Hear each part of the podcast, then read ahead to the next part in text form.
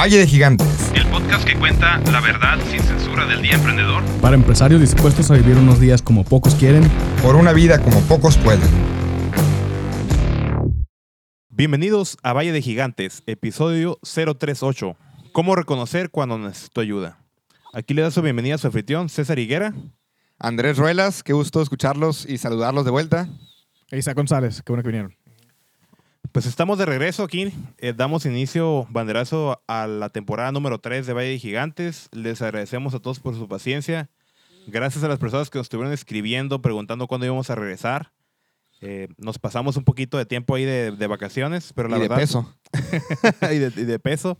Pero la verdad es que lo que queríamos era regresar con un formato refrescante, con nuevos invitados, eh, con un, un estilo distinto a lo que estuvimos manejando. Ya nos cansamos de la distancia de la, del internet y por fin estamos aquí presencialmente. Ok, muy bien, lo bueno que ya estamos en semáforo casi verde, ¿no? Eh, ok, entonces, pues el tema de ahora, César, ¿cuál es? El tema ahora es cómo reconocer cuando esto ayuda. Nosotros sabemos que las empresas, los emprendimientos, no nacen con toda la gente que se va a necesitar. A lo largo del tiempo de la empresa, a lo largo de la fundación hasta el crecimiento, la consolidación eh, y el escalamiento de cualquier empresa, las etapas de las empresas, vamos a necesitar quien nos ayude, ya sea de manera interna o de manera externa. Pero ¿cómo reconocerlo? ¿Cómo reconocerlo? ¿Cuál es, esa, cuál es ese eh, termómetro que te dice, oye, contrata? O, oye, pide ayuda a un consultor, pide ayuda a un, a un mentor, ¿no? O simplemente habla con alguien. Exactamente, simplemente como esto, ¿no? Ponte Sí, a platicar sí, sí. con otros Ah, compañeros. que de hecho es como el, el objetivo de este, de este podcast, ¿no? O sea, cuando nos reunimos, que era, ok, queremos platicar de las cosas que nos hubiera gustado que nos hubieran dicho cuando comenzamos, pues. Entonces, una de esas preguntas es esa, ¿cómo, sea, cómo saber cuándo tengo que contratar a alguien, ¿no? Eh, el, yo creo que, pues, número uno, pues cuando te alcanza. Sí, porque al principio, pues el negocio no, no, no te, a lo mejor no te va a dejar para tu sueldo y otro sueldo aparte. Entonces, yo creo que también, aparte, digo, considerando lo obvio, que es ya que tienes el dinero o la capacidad para ponerlo, yo creo que un factor bien importante es cuando estás pasando tanto tiempo en la operación o estás pasando tanto tiempo haciendo otras cosas que ya no te deja hacer lo que tienes que hacer para que el negocio crezca. Que es en lo que se quedan atorados como que muchos. Ah, es que estoy bien ocupado, estoy bien ocupado, pero pues el negocio no crece. ¿Por qué? Porque pues es tu chamba, ¿no? O sea, tu chamba es como director o como emprendedor, pues es- número uno es que el negocio crezca, no tanto en sí que opere, ¿ok? Eres responsable de eso, pero tu responsabilidad no es operarlo en sí tal cual. Entonces, ya cuando tu tiempo pudiera ser mejor eh, utilizado y mejor aprovechado, tanto en temas como de eficacia como monetariamente, pues es como que ya, ok, mejor agarro a alguien que a lo mejor no va a ser tan costoso como yo y lo pongo que me ayude. ¿Ustedes cuándo contrataron a alguien o cuándo fue el chip de que, ah, ya tengo que contratar gente que me ayude? Yo lo veo en el tema de rentabilidad. O como dirían nuestros amigos americanos, el profitability. Ajá. Muy parecido a lo que tú comentas es cuando integrar a un nuevo recurso humano a tu empresa, independientemente que lo veas como un gasto, el pagar ese sueldo te va a traer una inversión, te va a traer un retorno de inversión y si lo superan, no nomás al corto plazo, porque a corto plazo puedes subcontratar a alguien, puedes contratar una empresa que te ayude a, a algo de tu operación, pero cuando ves que una persona puede ser valiosa a largo plazo, es cuando dices, adelante, la contrato. Yo lo veo así en cuestión 100% fría en rentabilidad. Y ese análisis de rentabilidad, Ruelas, ¿cómo lo, cómo lo haces aquí para la gente que, que nos está viendo, escuchando? Es este el sueldo, así que agarras el sueldo y luego ves el valor que te va a traer ese, ese rol o, o me equivoco. Pues como empresarios tenemos que tomar riesgos. Y uno de los riesgos es apostarle al futuro. Y tú le, le- le estás apostando. Al momento de contratar a alguien, estás haciendo. Es como ir al casino. Estás apostándole a que esa persona, primero que nada, se va a adaptar al equipo, va a ser productiva, va a entrar en la cultura. Y segundo, que la actividad que va a desempeñar en realidad va a traer un salario o un ingreso a la empresa. Puede que sea un ingreso emocional, un ingreso en mercadotecnia que lo tengas contabilizado. Bueno, no me genera ingreso esa persona, pero me ayuda a conseguir nuevos clientes y pues de manera indirecta se ve re- reflejada. O, que es como, como lo hacemos aquí en Garage, es ver fríamente, vienen proyectos de tecnología en educación, enfocado, por ejemplo, a primarias. Así que vamos a poner a una persona encargada a que opere estos proyectos de primarias porque sabemos que el mercado apunta a que va a haber inversión en tecnología para niños. Ok, nos, nos la jugamos. Excelente. Fíjate que respondiendo a tu pregunta, en el caso de nosotros, Isaac, pues Porque ustedes son, eran socios primero, pues, o sea. éramos nosotros primero y pues ya empezamos con un equipito de unos Ajá. cuatro, ¿no? Ajá. Al inicio. Pero cuando nos dimos cuenta que teníamos que con- contratar era porque ya teníamos un excedente de proyectos de programación que no los podíamos hacer nosotros. O sea, Ok. ya nos dimos cuenta de eso. Y durante un buen rato, que yo le digo la etapa de la, de la edad negra de Monobits, que Ajá. es como el, el- el puro juego de saber em- emprender, que fueron como tres años, Ujú. donde no hicimos nada de utilidad, nada de nada. eh, solamente contratábamos programadores. Nos damos cuenta que había otros roles que eran importantísimos, como la parte administrativa, como la parte de ventas ya más específica y enfocada únicamente a ventas. Y ya realmente fue cuando, ¿cómo nos dimos cuenta? Pues cuando estábamos todos tronados Ujú. y volteábamos a ver por qué no teníamos tiempo y nos damos cuenta que estamos perdiendo el tiempo facturando, eh, yendo de compras, haciendo cosas que... Cobrando. Cobrando, o sea, cosas que, que son realmente de un puesto administrativo. Ujú. Y entonces este, fue así que nos, nos despertamos y pusimos a, contratar a personas en esa área, ¿no? Ok, pero a ver, y ahora, ya que contrataste gente, ¿cómo, le, cómo no caes en el otro mal extremo, no? El, ¿Cómo puedes, ok, ya sabes que tienes que delegar, ¿cómo delegas? Pero también cómo no te vuelves como micromanager, así de que, no, es que tú eres administrador yo soy ingeniero, pero administralo así y estás queriéndole decirle la, la chamba, o peor cuando es gente de tu mismo perfil que sí sabes hacerlo, o sea, ¿cómo, cómo cuidas ese tema? Pues mira, yo en lo personal lo que, lo que hago, empiezo con un, un seguimiento, empiezo con un rol en el que te enseño cómo hacerlo, te acompaño, te explico, hacemos varias veces el proceso juntos. Casi casi es como la etapa, digamos, de, de enseñar. De entrenamiento, de enseñar. Luego ya, ya empieza la etapa de revisar nada más lo que hizo la persona. O sea, ya no, ya no lo hago con la persona, pero sí reviso que lo haya hecho. Ujú. De hecho, eso nunca, nunca se vence. Yo en lo personal siempre reviso los resultados más importantes, ¿no? Ujú. De cada área. Pero no me meto tan a, a fondo a ver los procesos, ni los... Te metes a puro nivel de indicadores. Ajá, un nivel de indicadores si lo quieres ver o cierto tipo de información que es importante, depende de la etapa o la fecha en la que estamos hablando. Y al final, ya realmente ya los, los suelto por completo, que ya es la etapa donde se hacen autónomos o independientes y entonces nada más me interesa saber de ti cuando tienes un problema Ujú. o cuando nos juntamos en la junta mensual de socios para ver tus resultados, ¿no? Entonces, Ok. este, esa ya etapa a mí me tomó, por ejemplo, en la parte administrativa me tomó casi cinco años, Ok. sin llegar a esa etapa con la administradora que tenemos, ¿no? Con, ok. un saludo a Alexandra que anda por ahí. Saludos. ¿Y tú, y tú- y tú, Rolas? Yo dos cosas que le he aprendido aquí a uno de mis mentores, que vamos a ver ese tema un poquito más tarde, Aníbal Avilés, es tú como líder de proyecto, la comunicación. Pon el objetivo, pon el qué, pero deja el cómo al equipo operativo. Tú diles qué quieres y ya el cómo lo hagan. Pues tú tienes como, como empresario, como, como director general, tus lineamientos, tus guías, tu cultura. Pero no te vas a decirle, ponerle decir al programador, ah, ponle como algo muy de Silicon Valley. Usa cinco veces el espacio o ponle tap en el código. Ajá. O utiliza Arial 12 en vez de 14. O cámbiale al color. Porque te puedes engranar en tontería y, mie- en- y- y media y se te va a perder el, el tiempo. Y la, segunda, el segundo punto, el tema del, del romanticismo. O sea, prácticamente un nuevo proyecto, tienes que hablar con el equipo, tienes que enamorarlo, tienes que comunicarlo, porque nos encanta asumir. Es muy común que ahí te va un correo, esto es lo que quiero, no te explico, no te doy el contexto, no te pongo para cuándo, no te pongo cómo es el cliente, no te explico quién tiene que estar involucrado, sino pues yo en mi mente era muy obvio, te mandé un correo, aquí está el proyecto. Ah, esa, esa parte está bien interesante porque me tocó mucho, sobre todo, por ejemplo, con- cuando entró conmigo Zoe, que es como pues, la, la gerente de los programadores. Y una vez me di cuenta que también yo asumí, no le dije. Eh, me dice, no, pues es que, es que les, les digo que hagan esto y pues me andan cuestionando que si, por qué, que no sé qué. Y pues me dice, pues tengo que decirles si lo tienen que hacer, no o sea, soy su jefa. Le digo, no, o sea, para empezar, ¿cómo te gustaría a ti que, que fueran contigo? O sea, que nomás llegan y te dicen qué hacer, pero no te dan todo el contexto. Y eso también fuera de tener como un poquito de trato más, eh, pues tener un poquito más de empatía con los, con los colaboradores, pues también es el tema de que si le das contexto entienden mejor el problema y pueden resolverlo. Pero ajá, yo creo que no, muchas veces de repente, no, es que es esto, y no les explicamos por qué.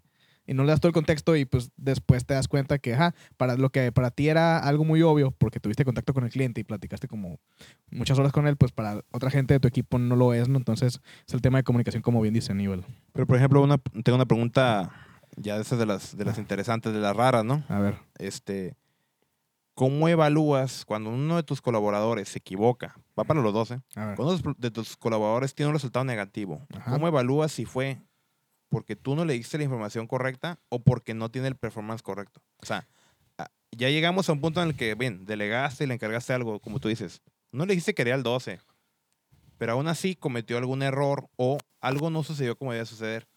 ¿Cómo identificas en dónde está la oportunidad para mejorarlo y para que no vuelva a pasar?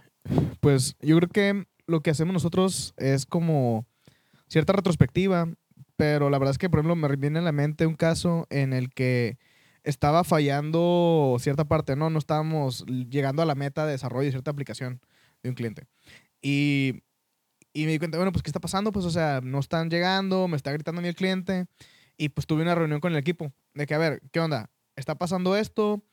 ¿Por qué no me están, por qué no está funcionando? ¿Qué es lo que está fallando? Pues, le digo, no estoy diciendo que sea culpa de ustedes, no estoy diciendo que sea, que sea algo mal, pero quiero saber qué está fallando, pues. Entonces, necesito que ellos me expliquen el, el qué están haciendo. Ya me explican desde su perspectiva, yo no interrumpo nada, ¿no? Los dejo que ellos hablen y que me expliquen su situación. Y les digo, ok, ¿y por qué decidieron eso? O sea, ¿por qué deciden hacer eso? No sé, a lo mejor tomaron una tarea de menor prioridad en base a una de mayor prioridad. Pues si esto es más importante, pues ¿por qué? No, pues es que nunca... eh, es que eso se los, sí los explicamos y les dijimos cómo lo estábamos haciendo, pero pues no nos dieron reto. Entonces ahí, por ejemplo, el error fue en, en la, el mando medio. Ok, si estás viendo esto, pues ¿por qué no? ¿Por qué te esperas a que truene para, para, para comunicarlo? Pues entonces, eh, en ese caso, pues si ya el colaborador te explicó su contexto y dentro de, tu contexto, dentro de lo que él te explicó, te das cuenta que pues realmente fue una mala decisión en base a su criterio, pues ok, ¿por qué tuvo esa mala decisión? ¿Fue porque no se le escuchó y no se le no se comunicó lo que él necesitaba? ¿O pues realmente su decisión fue incorrecta aunque tuvo toda la información? Ahí es donde yo creo que ya queda, el error caería del lado del colaborador. Entonces ya es donde tú decides, ok, ¿puedo arreglar eso? O de plano el criterio que él maneja o la forma en la que él razona no de plano no va a funcionar aquí. Y yo también pues tratas como ayudarle ciertas veces, pero si de plano no, pues ya le das, le dices que no va a funcionar, ¿no? Muy parecido a lo que dice Isaac. Hay un libro que me gusta mucho que se llama Start with Why. Empieza el porqué del Simon Sinek. Ujú. Este libro te da las herramientas para interrogar y preguntar. De los mejores liderazgos del mundo, no son los líderes que hablan y hablan, sino son los líderes que preguntan. Y al momento de tú preguntarle a tu colaborador cinco veces, ¿por qué hiciste eso? Te da tu respuesta. ¿Y por qué hiciste eso? ¿Y por qué llegaste a eso? ¿Y por qué lo hiciste? ¿Y por qué lo hiciste? Vas llegando a la raíz, a la raíz, a la raíz del problema. Y te pueden decir, no, pues por falta de tiempo, porque no me diste bien tu indicación, porque tuve algún problema familiar y tú no supiste que ese problema familiar influyó en que no se conectara a tiempo a la reunión y como no se conectó a tiempo a la reunión se hizo todo el efecto dominó. Pero al momento de tú preguntar y cuestionar y empezar a saber el porqué de las cosas, te das cuenta de situaciones que no tenías la menor idea que podían estar pasando en tu empresa. Y es que es donde viene el punto que sigue, ¿no? El, el punto que la siguiente pregunta que tenemos es, pues, ¿cuál es la definición de empoderar? No es dar una tarea, ¿no? Empoderar es, o sea, es realmente delegar algo, pero es elevar a esa persona, ¿no? En un libro que, que he leído y que es uno de los libros que más estoy practicando para, para la empresa, se llama Traction. Este libro lo que dice es... ¿Es el del DuckDuckGo? ¿Quién?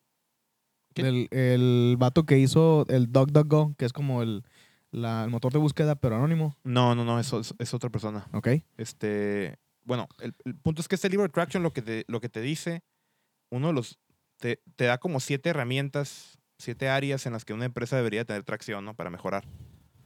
Y uno de los puntos en los que habla es, es el, el accountability chart, que es donde tú haces un, haces un tablero que es el organigrama prácticamente de la empresa. Y él lo que te explica es que ese organigrama no sirve de nada si no va acompañado con los objetivos y que tiene que perseguir cada persona. Si, si cada persona no entiende sus objetivos, es súper complicado que haga las cosas bien. Entonces, el empoderar, para poder emp- empoderar hay que, hay que saber delegar, ¿no? Ya hablaba Isaac un poco sobre el tema de delegar, pero tú tienes que empezar con el por qué exactamente, ¿no? La persona tiene que entender lo que tiene que hacer y por qué lo tiene que hacer para que lo haga. Es más o menos como lo que decía Carla Maceo en el, en el podcast que tuvimos con ella, ¿no? Que decía que el querer saber y poder. El, el saber es entender lo que tienes que hacer, para qué lo tienes que hacer, por qué lo tienes que hacer. El querer es súper importante porque si no te interesa, no, no lo vas a hacer. Es más, si tú tienes un empleado que no quiere hacerlo, despídelo. Esa es, esa es la, la regla, es, tienes un empleado que no quiere hacer lo que tiene que hacer, despídelo. No es un empleado que debes de tener ahí. Pero bueno, si no sabe, es porque necesita capacitación, ¿sí? Y si no puede, es porque probablemente también le hace falta herramientas, pues, porque le hace falta capacitación, le hace falta a lo mejor equipo tecnológico, le hace falta información. Entonces, eh, el empoderar es prácticamente, como yo lo veo, como yo lo practico, es, es darle a las personas lo que necesitan para hacer bien su trabajo, no solamente explicarles para qué lo hacen, darle las herramientas, darle el conocimiento para que lo hagan, pero ya se trata también de asegurarte que quieran hacerlo para que entonces puedan hacerlo, ¿no? Esa es, esa es mi, mi reflexión. Ok. Pero tú, tú Isa, ¿cómo, ¿cómo delegas? ¿Cómo haces esa parte de la...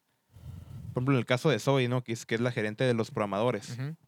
Ella nunca fue programadora dentro de, dentro de 4.0, tengo entendido, ¿verdad? Eh, no, pero ya había sido programadora en otra empresa que yo tenía antes. y no tenía mucha relación con los programadores, pero ya, ella, tú le dijiste, ¿cuál era tu objetivo?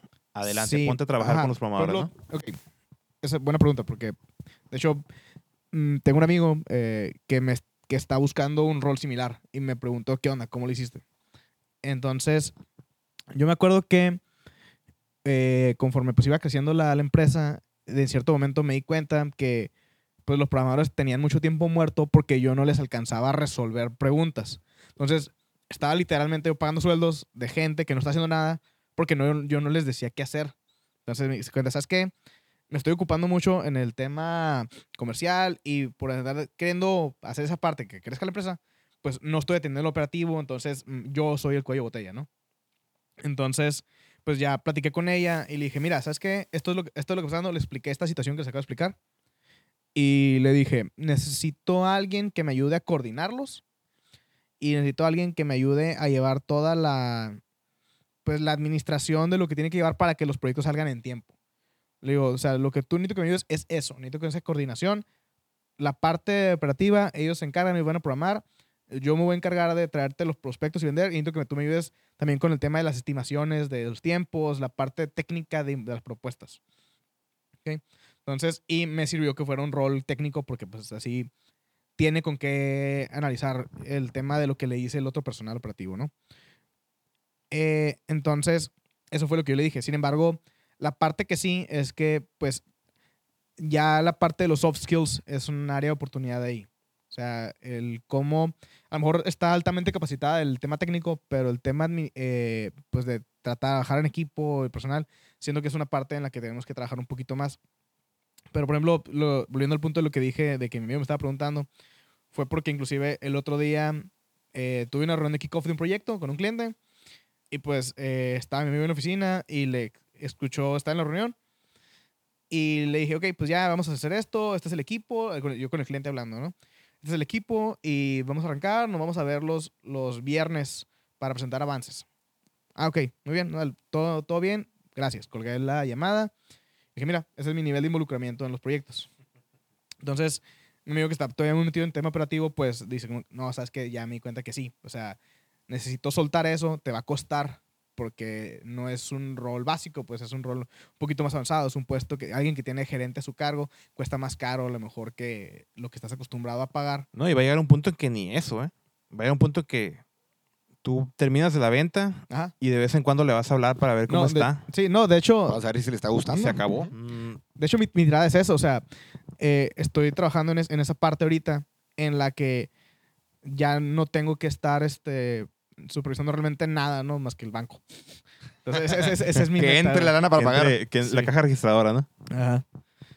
Eh, Sí, yo en el ¿tú tema de empoderar, hay, yo lo pongo con dos aristas. La primera arista es en el patear el avispero y es cuando te das cuenta donde pueden salir liderazgos. Es algo muy similar a lo que tú comentas. Estás con un cliente, estás en un nuevo proyecto, te traes a la persona que tú sabes que va a ser el líder del proyecto, le avisas o no le avisas antes que va a ser el líder del proyecto. Antes de que se acabe la junta, te presento a quien va a ser el responsable y quien va a dar la cara al proyecto. Y ahí es donde te das cuenta, y esto yo lo empecé al principio con los nuevos, con la gente que queríamos entrenar para que estuviera en estos roles de liderazgo. Porque, ojo, hay que darse cuenta que el poner a alguien a administrar un proyecto o que sea manager o que sea project manager, no le estás subiendo de nivel, le estás cambiando la carrera. Ahí es donde tenemos que darnos cuenta que es un, un cambio de carrera el hacerte administrador o project manager. No es tanto un subir de nivel. Hay programadores que ganan más que sus managers o, vice- o viceversa. Y hay gente que no quiere, ¿no? O sea, no porque uno, uno tienes un de repente alguien operativo muy bueno y ah, es que es muy bueno, lo voy a subir de nivel, pero es que no quiere. O sea, Porque le seguir. encanta lo que hace. Es que así no- es. hay gente que no le gusta lidiar con gente. pues. Exactamente. Machín, sí, sí, sí, 100% de acuerdo. Y a lo que iba es donde para empoderar es cuando la persona tiene que haber cumplido, tiene que tener cumplida sus necesidades para poder dirigir este proyecto. Que tenga los recursos, que tenga la persona, que tenga las herramientas necesarias y que cuando no tenga las herramientas sepa resolver y sepa decirte tú a ti, a ti como jefe que estás bien y que estás mal. Que tengas confianza. Cuando hay esa confianza entre tu persona empoderada, tu manager y tú de decirte, eso estuvo bien en las dos vías y esto estuvo mal en las dos vías, ahí está el clavo. Y cuando hay una apertura de que te equivocaste, no pasa nada, ¿no? Estás aprendiendo, pues. Digo, también hay de errores a errores, ¿no? Sí, Obviamente, sí. si es una persona que está a cargo del- de un lanzamiento en cohete espacial, pues. no le vas a dar esa... Ay, Ah, sí. Se quemó el cohete. Ah, se quemó el cohete, no pasa Si no, nada. apágalo y préndelo otra vez, no funciona, ¿no? Pero en roles así de administración de proyectos, donde pues, lo peor que te puede pasar es que el proyecto se atrase Mm. relativamente. y Hay, hay, Hay margen, pues. hay margen para atrasarse, o sea, Pero que no se repita. sí, que no se repita, ese es el punto, ¿no? Que, que no vuelva a pasar. Entonces, creo que uno de los puntos que yo sí quiero comentar para delegar y para empoderar es también dar la, la oportunidad de que la persona se equivoque. ¿sí? O sea, que no exista un, vas a hacerlo, pero lo tienes que hacer perfecto a la primera y ah, sí. no hay ninguna negociación, margen de negociación. Ahí sí está en canijo. Sí, no, los, los pones en camisa de once varas, ¿no? O sea, tú también como líder tienes que anticipar eso, pues, o sea, anticipar que la persona va a equivocarse a cierta curva de aprendizaje, tienes que contar con eso, porque si no, el que está fallando eres tú. De hecho, ahorita que dijeron eso de que si hay la libertad de que te diga, oye, es que tú también te equivocaste, o sea, yo también me equivoqué. Eh, a mí también me pasó que me, que me dijo, no, pues es que está fallando esto, ok, ¿y pues por qué? Pues es que tú no has hecho estas cosas, y yo, tienes razón. Eh, Luego, ¿por qué no me has dicho? No, pues es que no sé si puedo, como que, pues sí, sí puedo, o sea, si la estoy regando yo, pues tu responsabilidad es que eso esté saliendo bien, o sea, de si la bronca, la bronca soy yo, si yo no estoy haciendo a lo mejor algo, pues dime, o sea, también regáñame, pues, ah, no sabía. Entonces, pues sí, también es parte también de comunicación, o sea, decirle, si yo también la riego, dime, no porque a lo mejor yo sea el jefe, pues quiere decir que yo voy a hacer todo bien. De hecho, muchas veces no es el caso, ¿no? Y ya volteando la conversación, Dale, al otro Vamos tema. a hablar ahora del... Esto es qué pasa cuando necesitamos ayuda interna con nuestro equipo de trabajo, cuando tenemos que crecerlo. Crecerlo para arriba empoderado, para los lados en incrementar el número de personas. Pero ¿qué pasa cuando nosotros tenemos que pedir ayuda? Y ayuda, vamos a hablar, hay otros temas que hemos hablado de la ayuda emocional, de la ayuda en otros temas. Vamos a enfocarnos en la ayuda de mentores. Y a mí sí me gustaría empezar con esta definición de, de qué es un mentor.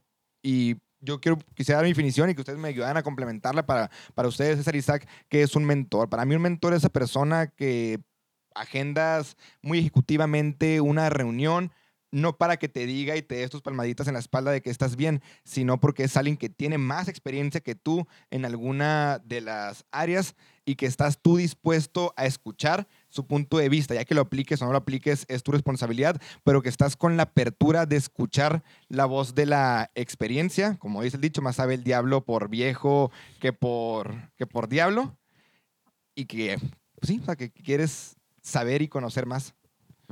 Fíjate que algo que tiene que pasar yo creo, para que tengas un mentor es que no tiene que ser alguien que te haga sentir cómodo, ¿no? O sea, si te hace sentir cómodo, entonces ¿para qué lo tienes? O sea, aquí el chiste es que encuentres puntos de vista diferentes, tan diferentes, tan desafiantes, que te hagan tambalear tu zona de confort.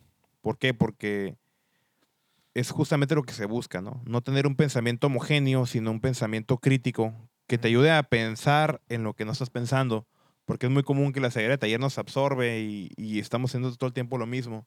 Yo me acuerdo muy bien que uno de los mentores que tenía, nos dábamos unos tiros y unas regañadas increíbles y, y la verdad digo, le agradezco bastante lo que me ha enseñado. eh, sin embargo, como tú dices, no todo lo tomas, ¿no? No todo lo puedes tomar porque simplemente todos venimos de diferentes ámbitos. Sí, Hay diferentes no porque, no tipos de porque a alguien negocio. funcionado algo que Así es. Entonces, pero sí es muy importante que haya esa hetero, que sea heterogéneo, pues, ¿no? Que no sea alguien, tu amigo, la persona que piense igualito que tú. Y que nomás te va a abrazar. Fíjate que, ok, sobre el tema este de los mentores, yo tengo un comentario porque me pasó, por ejemplo, hace como un año que estaba queriendo yo ver cómo manejar cierta, cierto problema que tenía y cierta iniciativa que quería lanzar. Pero, mm, pla- de hecho, yo estaba queriendo, queriendo cotizar un servicio con, con alguien, pero no encontraba quien me lo pudiera vender lo que yo quería. Entonces me di cuenta que pues nomás no había y pues si no hay alguien que me lo venda, pues no hay alguien ni quien me lo aconseje, ¿no? O sea, pues, si queriéndome cobrar no, no encuentro, pues de a gratis creo que va a ser más difícil, ¿no? Entonces me di cuenta como que no, es que no, encuentro yo mentores sobre cierto área en- de lo que estoy queriendo hacer. No, no los encuentro y a lo mejor soy yo que mi red no, no incluye esa área, pero pues dije, no, pues ¿qué, qué voy a hacer? O sea, no, pues me lo voy a aventar yo solo. Pero no es cierto. O sea, yo creo que también otro tema es que de repente asumes que el tener un mentor es una persona con la que puedes ir y platicar solamente. ¿Sí? Que sí. Pero creo que también muchas veces, eh, aquí ya mencionamos como dos, tres libros en este episodio nomás. Los libros también pueden ser como mismo tema como de mentor. O sea, el autor del libro, pues a fin de cuentas te está explicando, te está enseñando algo.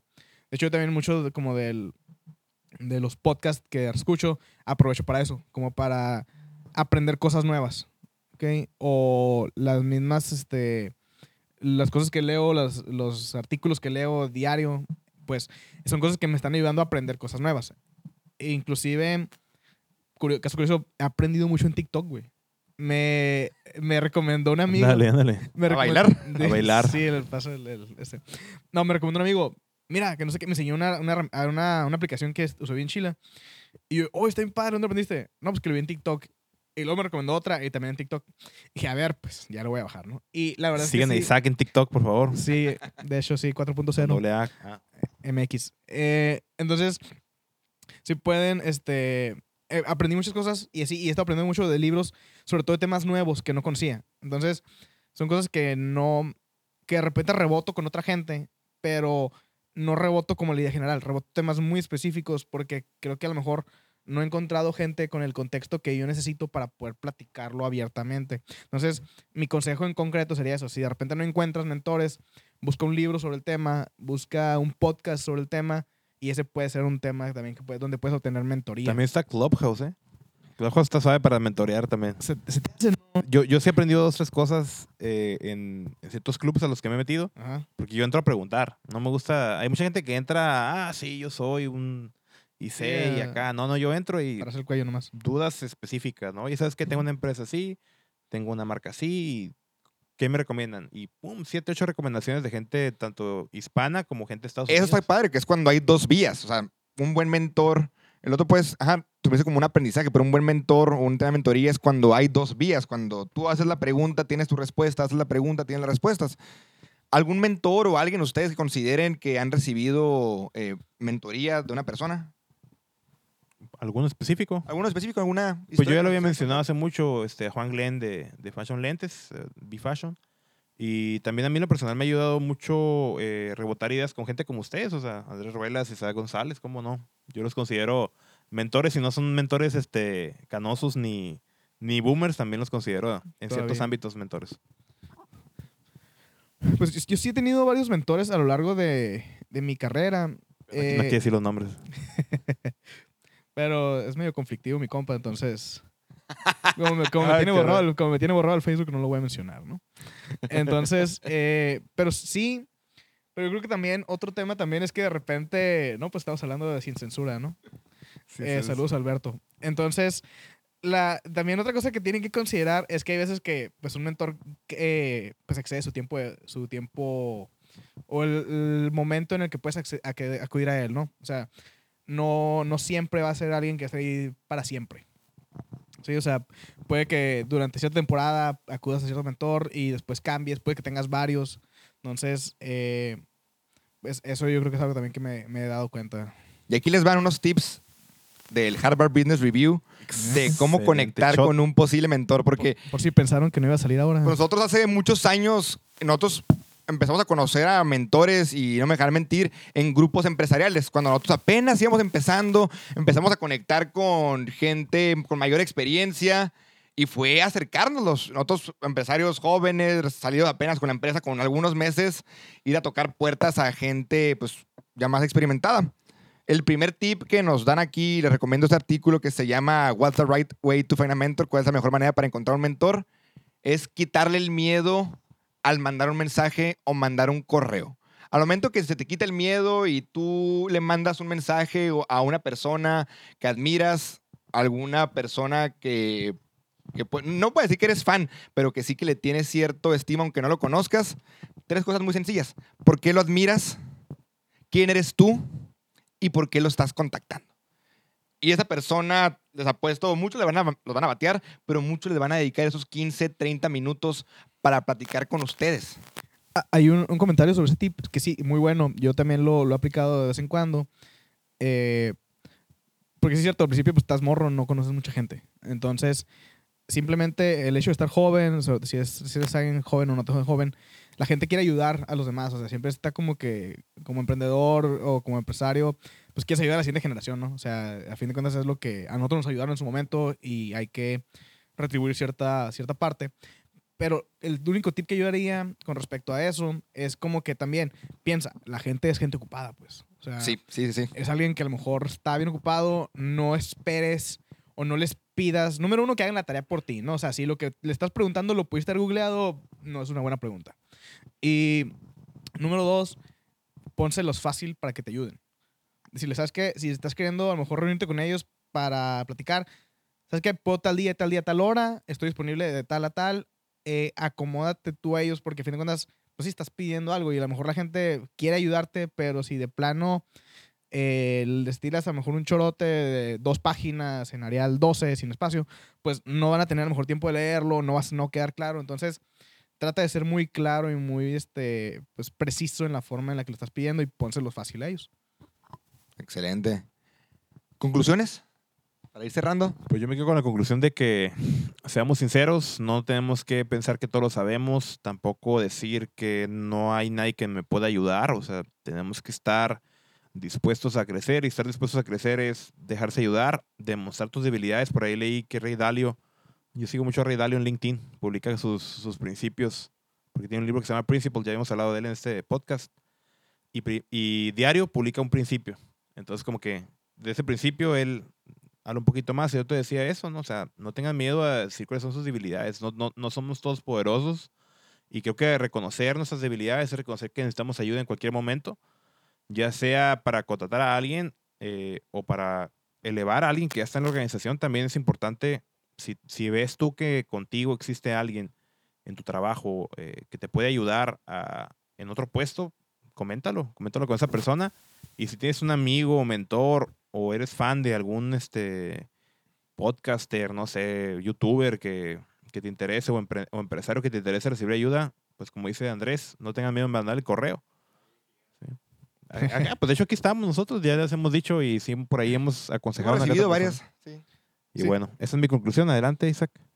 Pues yo creo que mi conclusión sería el no tener miedo a soltar la parte del, del negocio porque si no, no va a crecer. O sea, a fin de cuentas, todos tienen 24 horas y a menos que encuentres una forma de clonarte, pues tu tiempo es bastante limitado. Entonces tienes que aprender a, a soltar eso, perderle el miedo a que a lo mejor tu gasto de nómina se va a incrementar. Eh, pero eso te va a permitir pues número uno, pues un poquito más de tiempo y más espacio para ti, ¿no? Aunque no quisieras crecer el negocio, si ya después contratas, que digo, no sé quién no quisiera, pero hay gente que, pues, no, no está buscando el tener una empresa enorme, ¿no? Eh, pero que no quisieras eso, el soltar y que la otra gente pueda hacerlo, pues te libera tiempo, te libera también el ancho de banda mental, o sea, el no tener que estar pensando en tantas cosas. Y, no sé, a mí se me hace muy padre cuando les mando un mensaje a mi equipo y saben que necesito que haga esto y se hace. Siento como que, ok, antes yo escribía el código para hacer las cosas y ahora nomás escribo un mensaje y ya queda. La varita mágica. Ajá. Entonces se me hace muy padre. Digo, eso tiene sus costos, ¿no? Y tiene sus responsabilidades. Pero no tengan miedo porque si no, pues nunca vas a salir de ahí. Contrata gente mejor que tú, contrata lento y despide rápido. Si ves que no funciona, Por si ves dos. que falló y falló y falló y falló y, y no quiere hacerlo, vámonos.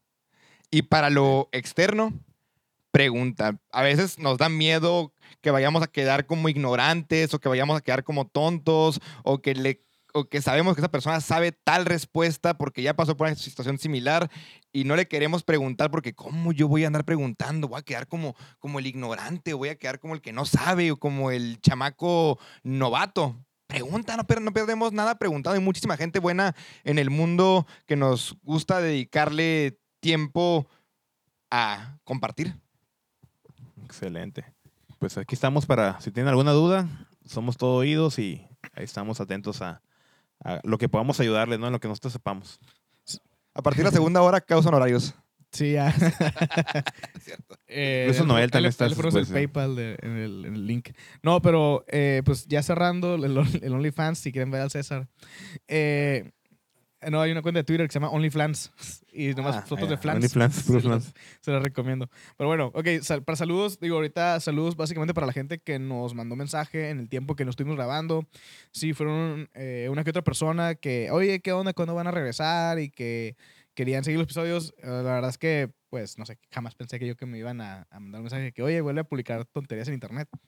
Entonces, eh, saludos a todos ellos. No tenemos ahorita ningún saludo específico, pero si quieres eh, que te dejemos un saludo, nomás déjanos tu comentario aquí eh, o en cualquier lado donde nos vayas a ver esto y ahí con mucho gusto los mencionamos en el siguiente episodio. Sí, igual este, a todas las personas que han estado colaborando estos, estos meses, a Daniela con el diseño, muchas gracias por esta pantalla que nos, diseñó en la parte de atrás, a Fase Cero, a Aníbal Avilés, a Noel, a- al Rigo, al buen Rigo que nos ha acompañado desde el inicio también. ¿Qué más tenemos saludos por ahí? Vivo, general. Y pues a toda la comunidad de, de Mexicali, de Baja California y de México que nos escucha. Gracias A por Marcelo Ebrard. estar aquí al pendiente. Si ya estás aquí eh, y nos estás escuchando, pues ya esto se va a subir también en, en video, entonces pues búscanos ahí en otros canales para que puedas encontrar este tipo de, de formato, a lo mejor te gusta más, ¿no? Y si están en YouTube, denle like al video y suscríbanse. ¿Redes sociales de cada quien? A mí me pueden encontrar como César Higuera C en todas las redes sociales, menos TikTok. Ahí en nada más Isaac. Ahí pueden encontrar como Isaac AGH en todos lados. Andrés Ruelas M y no en todos lados. Ahí está. Muy bien. Pues muchas gracias. Gracias, Este, gracias, Valle de Gigantes. Gigantes en, en Facebook. Nos pueden encontrar como Valle de Gigantes en Instagram. Y en YouTube también ya está el canal de Valle de Gigantes con los videos que hemos grabado de los en vivos. eh, ya están subidos ahí. Falta subir los, los podcasts viejitos, los que eran puro, puro audio. Eh, y pues a partir de este ya vamos- nos vamos a ver por ahí también. Sale, pues qué bueno que vinieron. Gracias, Adiós. saludos. Esto fue Valle de Gigantes.